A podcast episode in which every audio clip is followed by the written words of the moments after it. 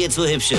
Ich werd der Pierpasmus. Sven Hieronymus ist Rocker vom Hocker.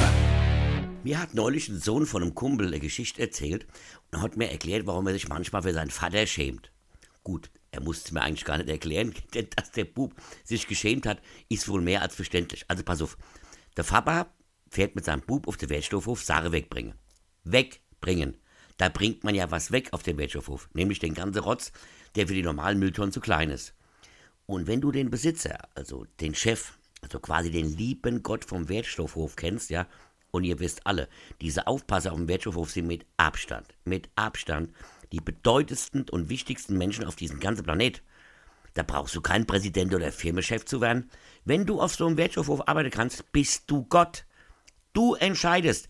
Du entscheidest über Leben und Tod. Und sollte dir jemand dumm kommen, dann spielt er deine ganze Macht aus und schließt einfach den Container mit den Worten, ist voll. Und zack, hat der Mann mal gespürt mit den Holzbretter oder im Arm, wer hier das Sache hat und mit wem man sich um den Wertstoffhof gut zu halten hat.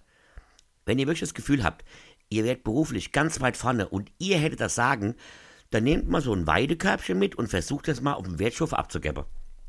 Oder so ein Stück Riegips. Danach weißt du, wer oder was wichtig ist im Leben. Dann kommt nämlich der Wertstoffdiktator auf das Auto zugelaufen mit einem grimmigen Blick wie Sylvester Stallone in Rambo 3 und sagt nur zu dir, das ist kein Bauschutt. Das muss in den Restmüll.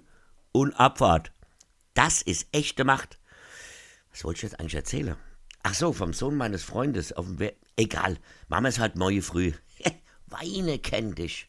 Weine. Sven Hieronymus ist Rocker vom Hocker. Tourplan und Tickets jetzt auf rpr1.de. Weine kenn dich, Weine.